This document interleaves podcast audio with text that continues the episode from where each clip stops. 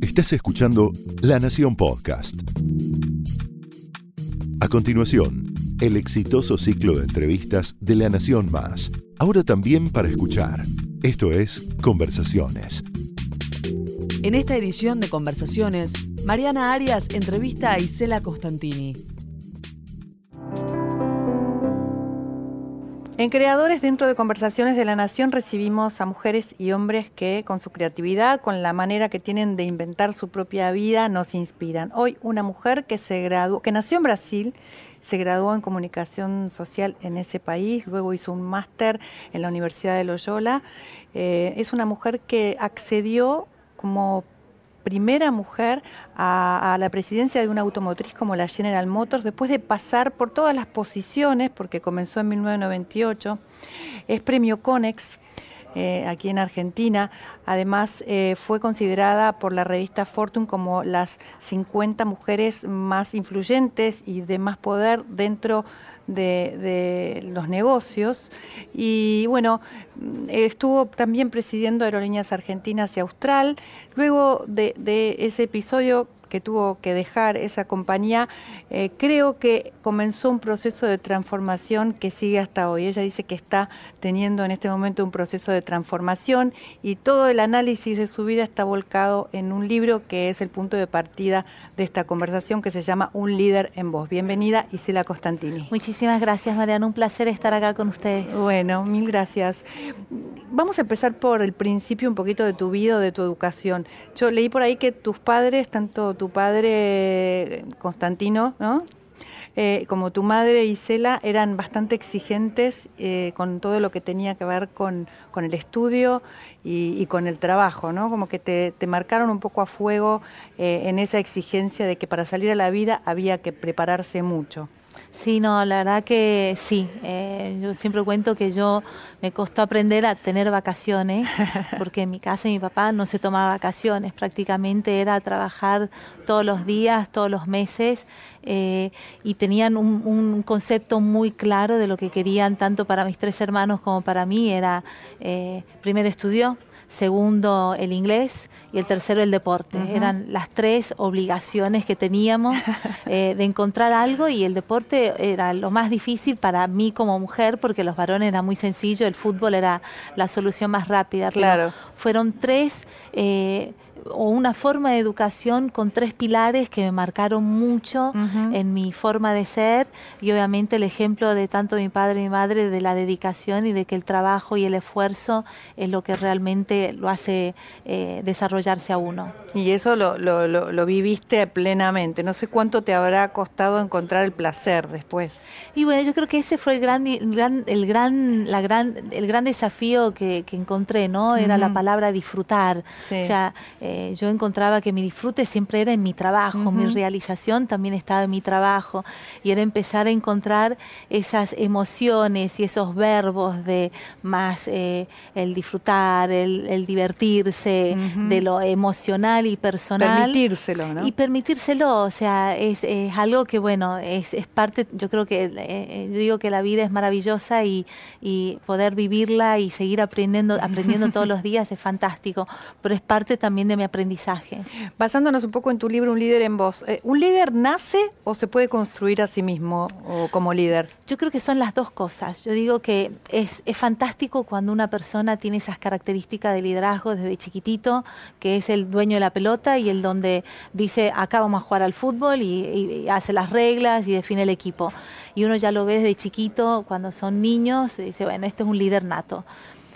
Eh, pero yo creo muchísimo en las personas que quieren eh, desarrollarse como líderes, porque muchas veces uno ve, y lo uso en el ejemplo del deporte, eh, chicos que tienen un talento, una habilidad increíble, pero son vagos, no tienen ganas de dedicarse, no tienen la disciplina, y entonces vos decís, pero todo ese talento que tenían para ser un súper basquetbolista, un súper jugador, un súper nadador, queda desperdiciado porque esa naturaleza, eso es lo que era innato para ellos, no lo terminan desarrollando. Entonces, yo siempre digo que el que quiere algo, si tiene las características innatas de un líder, lo puede potenciar, potencializar de una forma fantástica.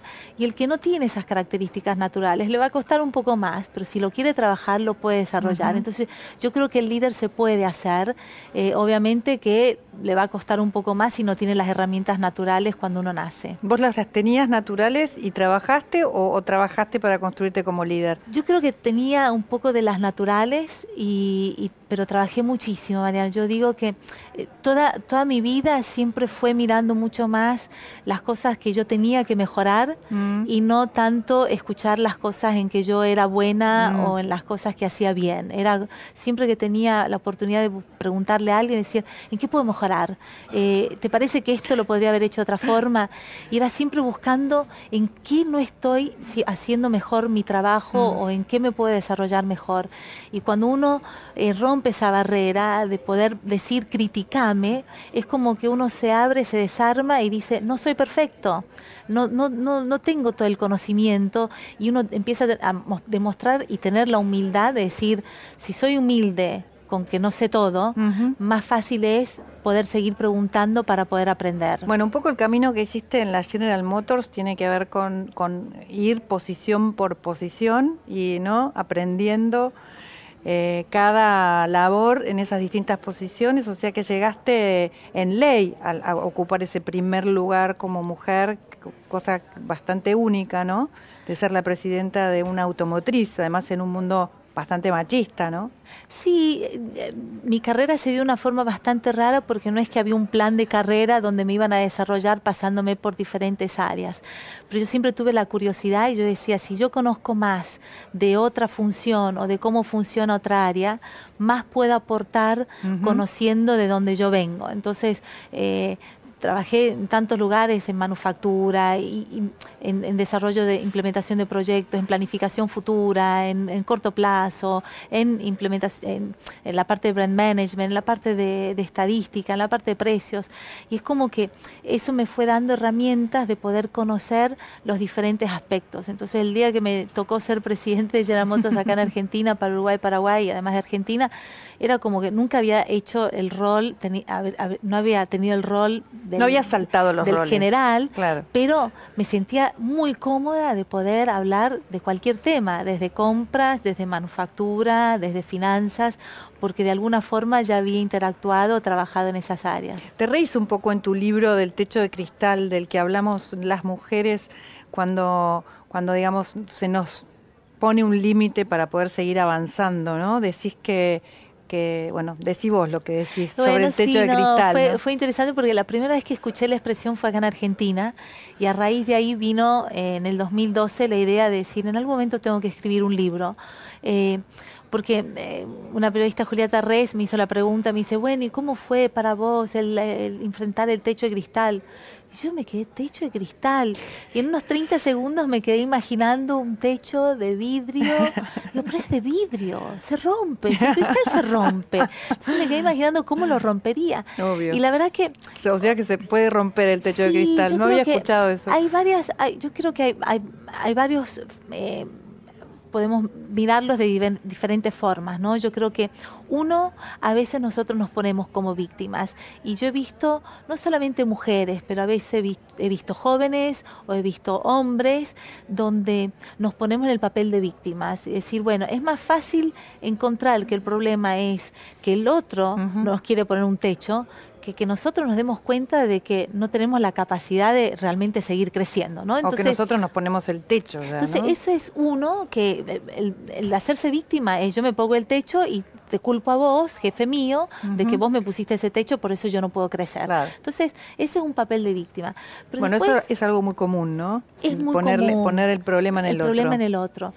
Obviamente que después hay otro, hay otro punto que es el de la realidad, de a veces de dinámicas o de empresas o de personas dentro de empresas, donde se limita o se hace mucho más difícil el poder crecer. ¿no? Yo digo que las mujeres tenemos una década que es bastante compleja, que es entre los 25 y 35 años, que ocurren dos fenómenos que son muy, pero muy importantes, eh, paradójicos, dicotómicos en términos de energía y foco de la mujer el primer embarazo y la primera promoción. Y lo que ocurre en, justo en esa década, y existen coexisten en paralelo, es eh, la idea de que una promoción no depende solo de mi esfuerzo, depende del contexto donde yo trabajo, depende de mis pares, depende de mis competidores, depende de mi jefe, depende de la situación de la empresa y depende de la situación del país. O sea, hay varios factores que no dependen solo de uno, mientras que el embarazo depende generalmente más de uno. Uno podrá decir sí, necesita la pareja, obviamente, eh, sí, de repente puede o no puede quedar embarazada, necesitará una ayuda asistida, pero es como que es algo de un tiempo que la mujer puede controlar mejor. Entonces, existe esa dualidad de decir, trabajo mucho y mi esfuerzo y, y, pruebo de que yo soy capaz de tener esa promoción y romper un techo de cristal, o me dedico a a la familia. A la familia y tener. Y yo creo que ese es uno de los grandes desafíos, que obviamente las empresas tienen un rol, decir, ¿cómo yo hago como empresa para que la situación que las mujeres sientan que pueden seguir desarrollándose, que no tienen que estar pensando que o es la carrera o es la maternidad. Bueno, pero también eh, hay una cosa de la mujer de, sentirse muchas veces una mujer maravilla, ¿no? De, de creer que puede con todo, ¿no? Y, en realidad es difícil porque no puede, a veces no encajan las dos cosas. A veces hay que dejar un poco de lado algo para otra cosa. Para, o sea, dejar de lado un poco el trabajo y ese esfuerzo tan fuerte para poder hacer eh, crecer tu familia, tu matrimonio, tus hijos. No por sé. Eso, eh, por, eso el libro lo arranco con el quién soy.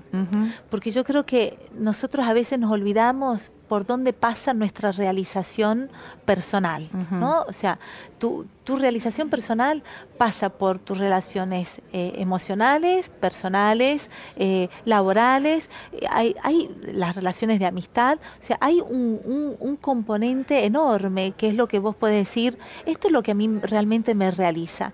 Y es ahí donde uno tiene que empezar a balancear y decir, bueno, yo me realizo trabajando, pero me realizo también eh, teniendo mi familia.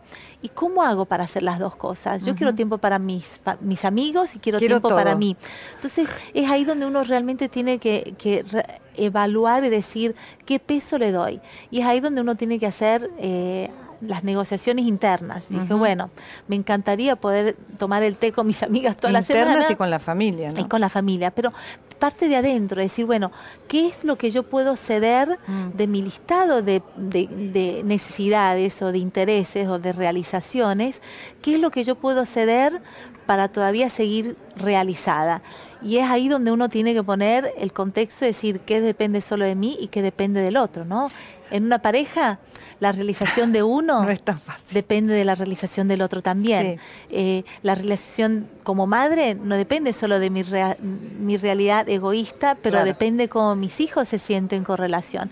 Entonces, está la, eh, la parte de ceder, para poder entender eh, cómo se va armando mm. esa armonía. Algo hay que ceder. Algo hay que ceder, siempre. ¿No? Hay una película, pero algo hay que ceder siempre, ¿no? Eso también es importante saberlo. Y no frustrarse con eso. Yo creo que uno tiene que entender que a veces uno va a ceder en, en, un día, a veces va a ceder en seis meses, a veces va a ceder en algo, pero lo que tiene que tener en mente es qué es lo que al final te hace feliz a vos, porque el ceder no te puede generar una frustración y una enfermedad. Claro. Eh, el ceder tiene que ser desde el lado consciente de decir, esto lo puedo soltar. O lo quiero soltar, ¿no? Lo quiero soltar. Y, lo voy a soltar consciente sabiendo de que lo suelto porque esto para mí es más importante. Esa búsqueda del quién soy eh, le das mucha importancia porque también le das importancia no, la no solo a la búsqueda, sino a la consistencia de tomar conciencia de cuáles son lo que no las cosas que no tenemos, ¿no? Y, bancar eso,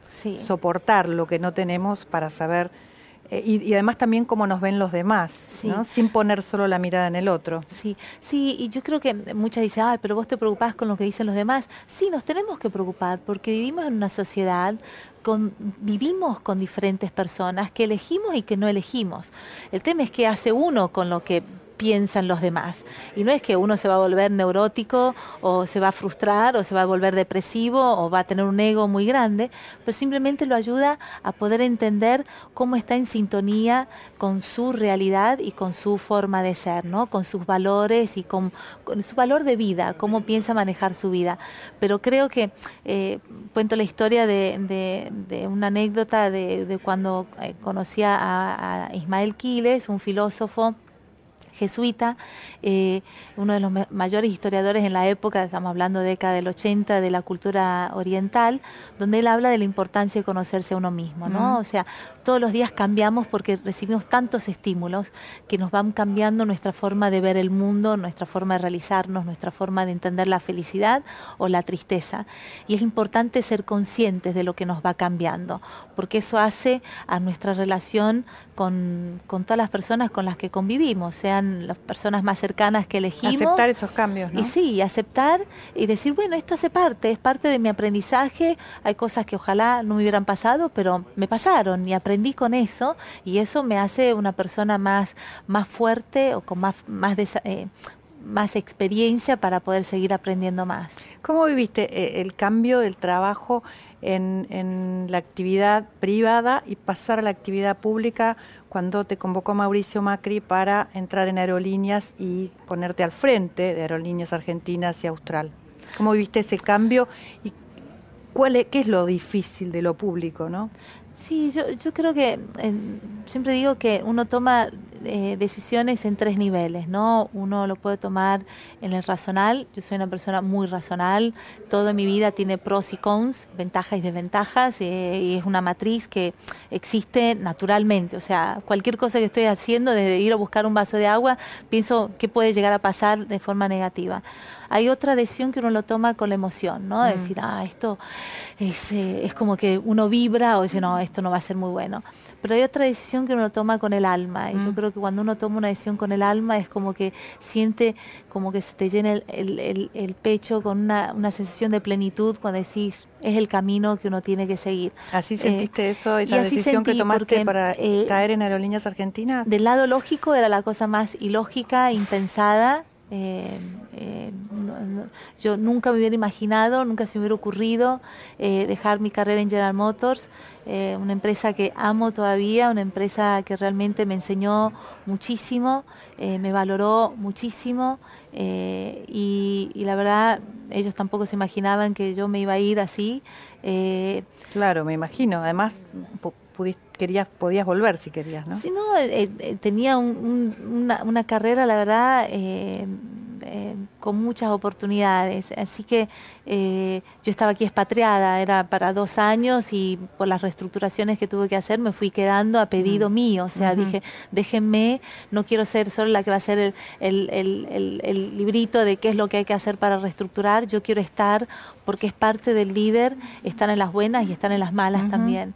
Y después eh, la decisión eh, emocional, la verdad que eh, era una locura en el sentido de que yo sé manejar empresas, o sea, la parte pública, la parte de la exposición, por más que en General Motors estaba el tema de que yo había estado en ADEFA y había una exposición, a mí siempre me gustó trabajar detrás eh, de la O sea, para vos lo difícil fue la exposición en Aerolíneas Argentinas. Eh, y ahí obviamente ese fue el primer shock, es el nivel de exposición, la expectativa de decir, bueno, mm. eh, es una persona pública, cuánto la política se va a meter en la política. Y la verdad, yo no quería ser política, yo iba a manejar una empresa. Entonces, el desafío de entender que una empresa del Estado, barra, gobierno, no era una empresa simplemente decir esto es lo que hay que hacer y esto es cómo lo vamos a manejar. Que no, estaba solo, era solo eso, ¿no? No era, no, era solo el management, sino que también estaba cómo manejar la política. Exactamente, y es una empresa donde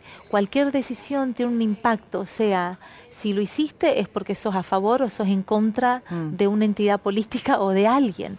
Y, es difícil explicar que no, son decisiones que uno tiene que hacer para que la empresa pueda encauzarse o resolver su camino. ¿No te sentiste apoyada en tus decisiones? Sí, Sí, no, yo, creo que de vuelta es, eh, es, otra, es otra dinámica totalmente diferente del sector privado.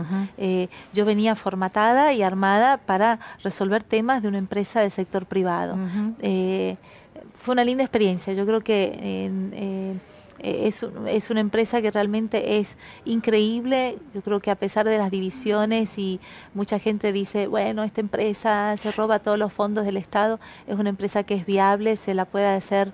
Eh, que no pierda plata, que no necesite subsidios y realmente que sea un orgullo para todos los argentinos. Igual debe ser una, una, empresa controvertida y lo es, ¿no? Porque acaba también de, cambiar el CEO nuevamente. En Mario del Acua ahora eh, está Luis Malvido, eh, es una empresa, Aerolíneas Argentinas tiene algunas complicaciones que son difíciles de, solucionar, ¿no? Evidentemente es así.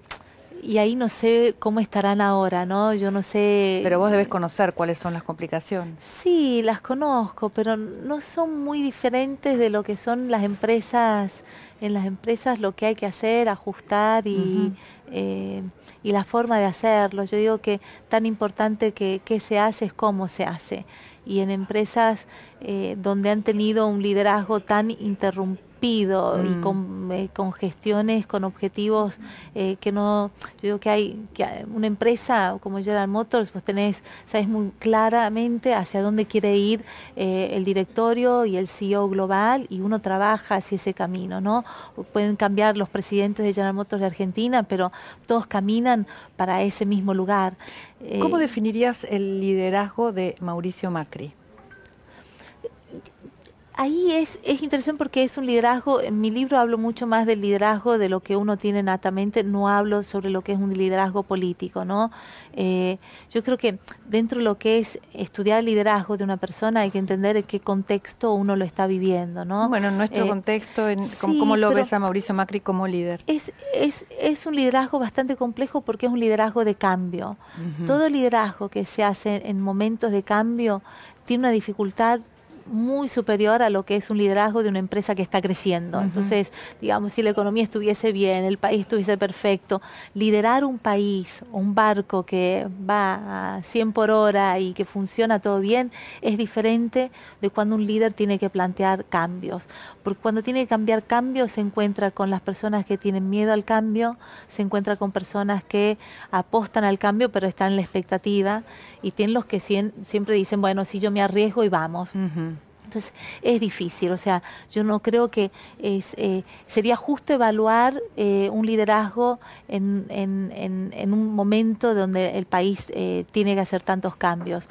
Eh, obviamente que uno puede evaluar y dice, bueno, sabe armar equipos, sí, sabe armar equipos, eh, eh, tiene claro hacia dónde quiere llegar y yo imagino que sí, que tiene claro hacia dónde quiere llegar, cómo está haciendo las cosas, es tan importante como qué se quiere hacer y bueno, ahí es donde uno empieza a entrar en algunos detalles en cómo hace las cosas y qué podría ser diferente, pero liderazgos de cambios y transformaciones son mucho más complejos de manejarlos que liderazgos eh, cuando las cosas están funcionando. ¿El cargo hace al líder o eh, el líder es líder y no importa el cargo, digamos?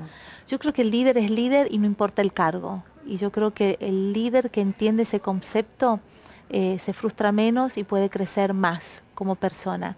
yo siempre digo que uno está presidente de una organización o gerente, uno no lo es uno no es el cargo que tiene, uno es lo que desarrolla como persona, como profesional pero el cargo tiene una, una, una participación, un peso muy importante para ese desarrollo.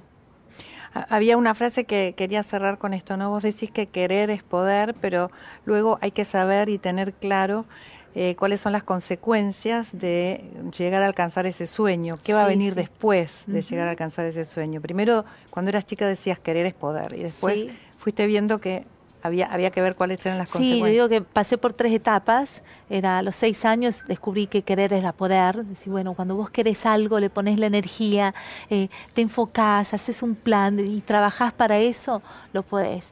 Eh, después era querer es poder, lo más difícil es saber lo que uno quiere. y la verdad que a veces es difícil, porque es decir, bueno, ¿qué quiero realmente? Y para poder entender realmente qué es lo que uno quiere, tiene que entender cuáles son las consecuencias de eso, ¿no? Yo siempre digo, hay gente que dice, ay, yo quisiera ser jefe. Bueno, ¿vos entender las consecuencias? ¿Por qué querés ser un líder? ¿Querés ser un líder porque querés tener la mejor oficina, querés tener un bono mejor, querés tener un auto, querés tener una serie de beneficios?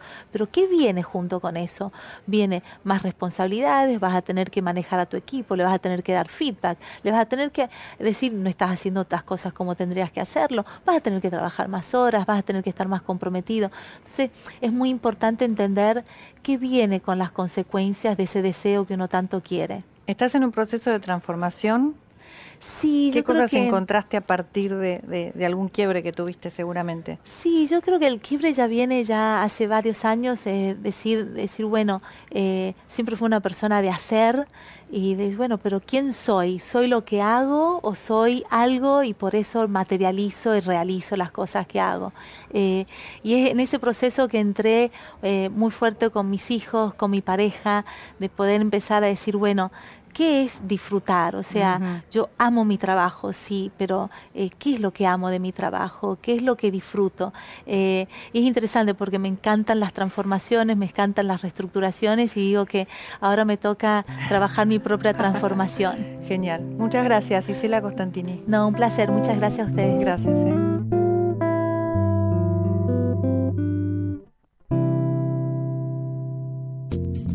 Esto fue Conversaciones un podcast exclusivo de La Nación. Escucha todos los programas de La Nación Podcast en www.lanacion.com.ar. Suscríbete para no perderte ningún episodio. Estamos en Spotify, Apple Podcast, Google Podcast y en tu reproductor de podcast favorito. Seguí escuchando La Nación Podcast.